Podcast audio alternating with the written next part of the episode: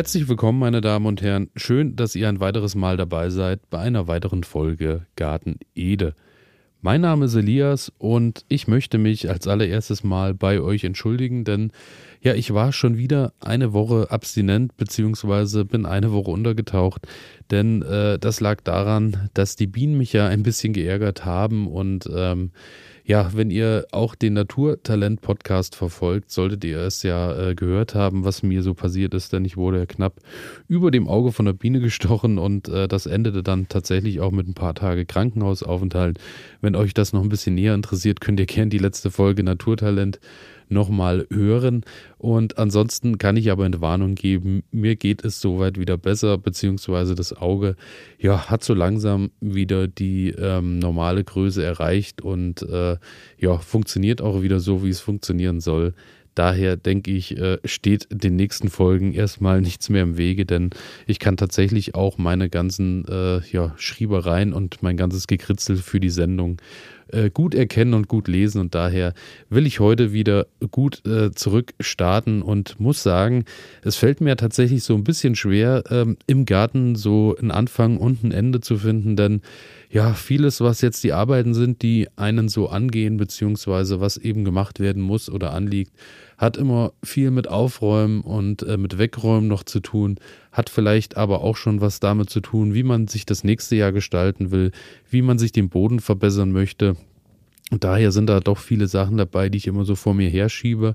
Aber ähm, ja, beim ganzen Aufräumen fällt halt auch immer mal ein bisschen Ast und ein bisschen Grünschnitt an und Co. Und daher, ja, hatte ich mich ja schon vor einer Weile mal mit der Benjes-Hecke beschäftigt, was eine tolle Sache ist, wo man den ganzen Astschnitt und Co. unterbringen kann. Und ähm, jetzt bin ich eben auch beim äh, Thema Boden verbessern für die nächsten Jahre auf das Thema Terra Preta Erde gestoßen. Und Terra Preta ist ja wirklich so, äh, das, was ich bisher für Kontaktpunkte hatte, war wirklich, ich weiß immer, es ist die schöne schwarze, dunkle Erde, die irgendwie von den Azteken genutzt wurde und die auch schon seit Jahrhunderten, Jahrtausenden vom Menschen genutzt wird, um hohe Erträge bzw. einen nährstoffreichen Boden zu garantieren. Und äh, daher will ich mich natürlich auf die Suche machen, wie ich meinen Lehmboden da ein bisschen besser gestalten kann, beziehungsweise jetzt vielleicht schon so die ersten Schritte gehen kann, dass im nächsten Jahr dann auch wieder eine Ernte garantiert ist, die vielleicht auch ein bisschen üppiger ausfällt als hier und da in diesem Jahr. Denn da gab es definitiv auch äh, Verbesserungspotenzial, wo dran gearbeitet werden muss. Das hier geht an alle Sportler, die nicht akzeptieren können, dass immer alles so bleibt, wie es ist. An alle, die nicht länger in Plastikklamotten Sport machen wollen, weil das unsere Erde mit Mikroplastik verschmutzt. Für euch macht wieder Sport jetzt Sportkleidung, die ganz ohne Polyester auskommt. Sie besteht aus Algen und Holzfasern und meistert alle Herausforderungen deines Trainings, ohne die Umwelt zu verschmutzen. Sport ist so positiv, dass er niemandem schaden sollte, schon gar nicht dem Planeten. Besuche deshalb jetzt vida-sport.de, vidar-sport.de und sichere dir dein natürliches Sportoutfit. Du wirst den Unterschied fühlen. Und äh, um Terra Preta im Speziellen soll es dann am Mittwoch gehen. Und äh, Terra Preta besteht ja aus ja doch recht vielen Bestandteilen. Und daher äh, will ich mich heute erstmal so mit dem ersten Bestandteil beschäftigen und äh, da soll es heute im Speziellen um die Pflanzenkohle gehen. Und Pflanzenkohle generell ist natürlich eine wunderbare Sache, denn ihr könnt die ganz problemlos selbst herstellen. Könnt ihr natürlich auch, wenn ihr jetzt die Möglichkeit nicht habt oder habt kein organisches Material, könnt ihr die auch äh, gerne irgendwo zukaufen. Das ist auch überhaupt kein Problem. Aber ähm, ich will natürlich, soweit es geht, alles äh, irgendwie aus meinem Garten nutzen, um daraus äh, ja wieder die bestmöglichsten Voraussetzungen zu schaffen. Und daher mache ich mich natürlich dran und will eigene Pflanzenkohle herstellen und habe mich da auch schon mal dran versucht und genau darum soll es heute ein bisschen gehen. Erstmal generell zur Pflanzenkohle äh, wird seit über 2000 Jahren bereits von indigenen Völkern aus Südamerika eben genutzt und ist äh, seitdem her auch bekannt für ihre positiven Eigenschaften. Das Schöne dabei ist, ihr könnt wirklich jede Biomasse zu Pflanzenkohle herstellen, sprich Ihr könnt wirklich in eurem Garten alles, was äh, irgendwie brennbar ist und anfällt, wirklich nutzen und könnt alle Reste von Ästen, Bäumen, altes Holz etc. alles nutzen und könnt daraus Pflanzenkohle herstellen. Wunderbar ist es äh, vor allem beim Entzünden natürlich, wenn es leicht angetrocknet ist, wenn ihr eben nicht mehr ganz so feuchten Schnitt, äh, so gutes Schnittgut habt. Ähm, das, was ich jetzt genutzt habe, war teilweise auch erst ein Tag oder so alt, was ich rausgeholt habe aus den Hecken und von den Bäumen. Und auch das hat ganz wunderbar funktioniert. Also daher nur nicht zu viel Scheu und nicht zu viel überlegen. Das funktioniert auch damit ganz gut, sobald das Feuer erstmal richtig brennt. Ja, die Pflanzenkohle, wofür ist die eigentlich gut? Die kann die Bodenqualität immens verbessern, kann tatsächlich auch als Dünge, Dünge ist denke ich klar, und als Futtermittel eingesetzt werden. Das war mir neu. Kann leider auch nicht genau sagen, wo die da genutzt werden kann. Ähm, ist natürlich für das Wasserspeichervermögen des Bodens eine ganz wunderbare Sache und fördert so natürlich auch äh, deutlich die Bodenbelüftung. Und äh, genau das ist eben das, was ich äh, bereits schon ansprach. In meinem Lehmboden ist es oft so, wenn es dann auch mal ein paar Tage mehr regnet, dass der dann wirklich arg verdichtet ist. Und äh, genau da will ich natürlich irgendwie einwirken und will da ein bisschen was Besseres rausholen. Daher schauen wir äh, uns dann das mal im Genauen an, denn ähm, das Wichtigste bei der Herstellung von Pflanzenkohle ist erstmal, dass das Ganze über ähm, ein pyrolytisches Verkohlungsverfahren äh, gesteuert wird. Hört sich jetzt erstmal wirklich äh, kompliziert an, ist es aber gar nicht. Es ist ein Verkohlungsverfahren, das natürlich nur aus rein pflanzlichen Ausgangsstoffen hergestellt wird, ist daher wirklich eine ökologisch und nachhaltige Produktion.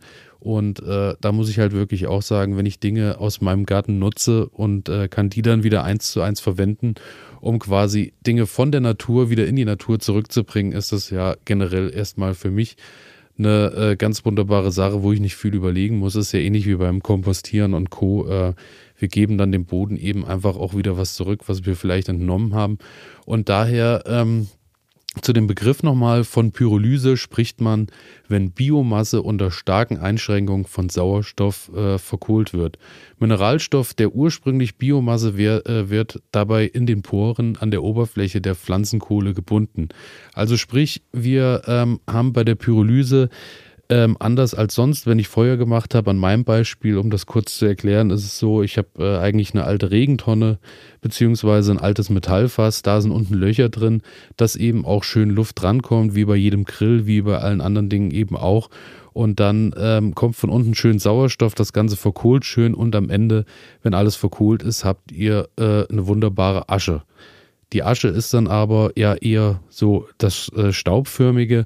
Wir wollen aber Kohle, sprich, äh, wir wollen eben Bestandteile haben, die auch noch ein bisschen Oberfläche bilden, die auch noch ein bisschen porös daherkommen, die noch ein bisschen Poren haben, wo sich dann eben auch wieder neue Nährstoffe dranheften können. Und daher äh, sind wir eben dran, äh, um erarbeiten uns das Ganze über eine Pyrolyse, sprich eben mit wenig Sauerstoff, so dass äh, alle Bestandteile nicht komplett verkohlen, sondern dass eben auch bei der Kohle noch ein bisschen was zurückbleibt.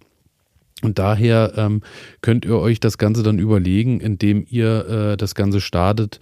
Zum Beispiel äh, gibt es da diverse Töpfe beziehungsweise auch äh, Trichter, die ihr kaufen könnt, wo ihr große äh, ja einfach große Metallgefäße habt, in denen ihr dann das Feuer macht und ähm, am Ende das Ganze natürlich auch ablöscht, weil auch das ist natürlich Sinn. Äh, ihr wollt natürlich keine Asche, wie bereits erwähnt, sondern ihr wollt ja Kohle haben und daher muss das Ganze abgelöscht werden, dass es eben auch auf einer gewissen Größe bleibt.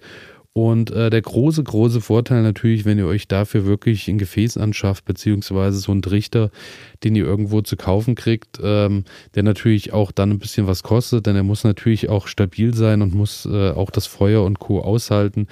Ähm, großer Vorteil dabei ist natürlich, ihr könnt auch dann das sogenannte, ich nenne es mal einfach so, das Kohlwasser beziehungsweise das Wasser, was eben zum Ablöschen genutzt wird, auch unten wieder auffangen und könnt auch das bereits zum Gießen nehmen und könnt auch da eben die äh, positiven ähm, Bestandteile einfach auch wieder in den Boden zurückbringen. In meinem Fall war es so, ich beschäftige mich jetzt erstmal grundlegend mit der Sache und will das natürlich so einfach wie möglich machen, will mich da so ein bisschen ausprobieren und daher ähm, habe ich mich erstmal äh, dran gesetzt und habe eben ein Erdloch ausgehoben, denn äh, in meinem Garten gibt es ja wirklich genügend Fläche, wo ich sagen kann, da äh, kann ich auch mal ein Loch irgendwo buddeln, was auch so ja ein Meter tief ist, vielleicht einen Durchmesser hat von einem Meter 50 und dort kann ich dann eben das Feuer drin machen. Der Vorteil dabei natürlich wiederum im Vergleich zum Fass, wie ich es vorhin schon mal angesprochen habe, ist, äh, ihr habt von unten natürlich so gut wie keinen Sauerstoff, daher ähm, verkohlt das Ganze schön Stück für Stück, die Pyrolyse kann einsetzen und es ist dann eben äh, was anderes, als äh, wenn ihr das Ganze jetzt einfach zu Asche äh, werden lasst in irgendwelchen anderen Gefäßen. Das Ganze äh, gibt es tatsächlich auch in Tonöfenformen. Tonofen ähm, muss ich sagen, habe ich gesehen, ist etwas kostengünstiger, ist natürlich dann aber auch aufgrund äh, ja, des Materials eher von begrenzter Lebensdauer. Daher ähm, meine Regel ist erstmal die Grube. Ihr habt aber eben auch die Wahl Metallgefäß, Tonöfen gibt es auch noch. Dann ähm, ja, gehen wir gleich rein mit äh, dem Thema, ihr braucht was zu verbrennen, sprich, ihr braucht erstmal eine Biomasse, wie eingangs schon erwähnt. Da könnt ihr wirklich alles an, äh, mit reinnehmen, was ihr so im Garten gerade habt, von äh, Schnittgut, von Bäumen, von Hecken, von äh, diversen Ästen, von allen, von Obstbäumen, irgendwelche Bestandteile. Ihr könnt auch mal euch umhören, es sind jetzt auch viele Leute, die rundherum vielleicht äh, Feuerholz machen und da auch noch Abschnitte haben von irgendwelchem Brennholz, was dann aber nicht mehr als Brennholz genutzt wird, sondern eben auch auf Grünschnittanlagen gebracht wird oder irgendwo in den Wald äh, zurückgestapelt wird. Auch dort gibt es Möglichkeiten, dass ihr da rankommt. Ich denke, da gibt es aktuell gerade zu der Jahreszeit wirklich auch haufenweise Möglichkeiten. Dann müsst ihr natürlich schauen, äh, wo ihr das Ganze veranstaltet, denn ja, bei der Umgebung sollte es natürlich so sein, dass es jetzt nicht unbedingt rundum die Gefahr besteht, dass äh, irgendwas im Brand aufgeht. Daher bei meinem Loch habe ich ein bisschen geschaut. Ich bin ein bisschen Richtung Wasser gegangen, habe rundherum ein bisschen erstmal kurz gemäht, dass da eben nichts mehr hohes stand. Äh, nass war es von ganz allein, weil das Wetter gerade auch einfach so ist, dass es rundherum gut feucht war. Und äh, zur Not kann man natürlich auch, wenn man so ein Gefäß benutzt, auch einen Stein unterlegen, beziehungsweise auch die Feuerstelle vielleicht mit ein paar Steinen noch absichern. Das funktioniert auch ganz gut. Und dann kann das Ganze schon losgehen und ihr beginnt erstmal mit kleinem Material und macht erstmal ein Feuer. Ganz klassisch wie bei jedem Lagerfeuer auch. Nehmt euch vielleicht ein bisschen Zeitung, ein bisschen Pappe, ein bisschen Stroh, was ihr zur Verfügung habt. Packt ein bisschen kleines Holz rundherum und äh, stapelt das Ganze und entzündet das erstmal und äh, macht erstmal eben das Feuer, dass es erstmal so ein bisschen richtig anfängt zu brennen. Und dann gebt ihr eben schrittweise immer wieder neues Holz dazu. Und ähm, dann kommt einer der wichtigsten Grundsätze bei der ganzen Geschichte. Nachdem Holz zugefügt wurde, wartet man dann erstmal wieder eine ganze Weile, bis sich so eine leichte weiße Ascheschicht gebildet hat. Sprich, ihr werft das drauf, irgendwann äh, wird das Ganze ja ähm, schwarz, beziehungsweise äh, kohlt schön vor sich hin und irgendwann habt ihr dann äh, zu dem Rot, zu, dem, zu, dem, zu der Glut auch so eine ganz leichte weiße Ascheschicht und genau dann ist der Moment, wo ihr eben wieder Biomasse nachfüllt, so dass ihr eben äh, diese Struktur erhaltet, beziehungsweise das Ganze eben noch ein bisschen grobporig bleibt. Und äh, auch das hört sich äh, ganz wunderbar kompliziert an und da kann man auch ganz tolle Wissenschaften dazu machen. Aber an sich ist wirklich, ich habe auch einfach immer gewartet, bis so ähm, ja, die Kohle dann richtig schön eine weiße Schicht rundherum hatte und dann habe ich nachgelegt und das Ganze probierte, äh, funktionierte wirklich ganz wunderbar. Ihr müsst dann halt eben schauen, wenn ihr immer Biomasse nachlegt, dass ihr ein bisschen guckt in den Vorgängen, dass vielleicht die Äste so, ja, eine gewisse ähnliche Beschaffenheit haben, sprich, ähm, dass die ungefähr vom Durchmesser vielleicht ein bisschen sich ähneln, dass ihr äh, eben nicht ganz dünnes Gestrüpp mit ganz dickem drauf werft, weil das natürlich ganz unterschiedliche äh, Brennverweildauern hat und daher schaut so ein bisschen, dass er das euch sortiert vorher und dann äh, legt ihr immer nach, bis ihr eben irgendwann eure ganze Biomasse losgeworden seid. Und dann kommt es eben, äh, auch wie ich vorhin schon mal erzählt habe, zum Ablöschen. Und ähm, ja, in meinem Fall habe ich dann eben einfach aus dem Bach ein bisschen Wasser geschöpft. Das waren dann, glaube ich, so zehn zwölf kleine Eimer Wasser, die ich geholt habe und habe die dann schön vom Rand eben langsam reinlaufen lassen, so dass die Glut eben von unten auch ein bisschen abgelöscht wurde, dann nochmal von oben drüber gelöscht. Und ähm, ja, dann habe ich einfach geschaut, dass ich eben die Bestandteile, die ich dann in meiner Grube liegen hatte, ja, so teilweise so daumengroß waren, also eigentlich so von der Größe und Konsistenz her, ähm, wie man das kennt, wenn man sich äh, Grillkohle zum Beispiel kauft, so äh, ja, die Beschaffenheit hatte das Ganze.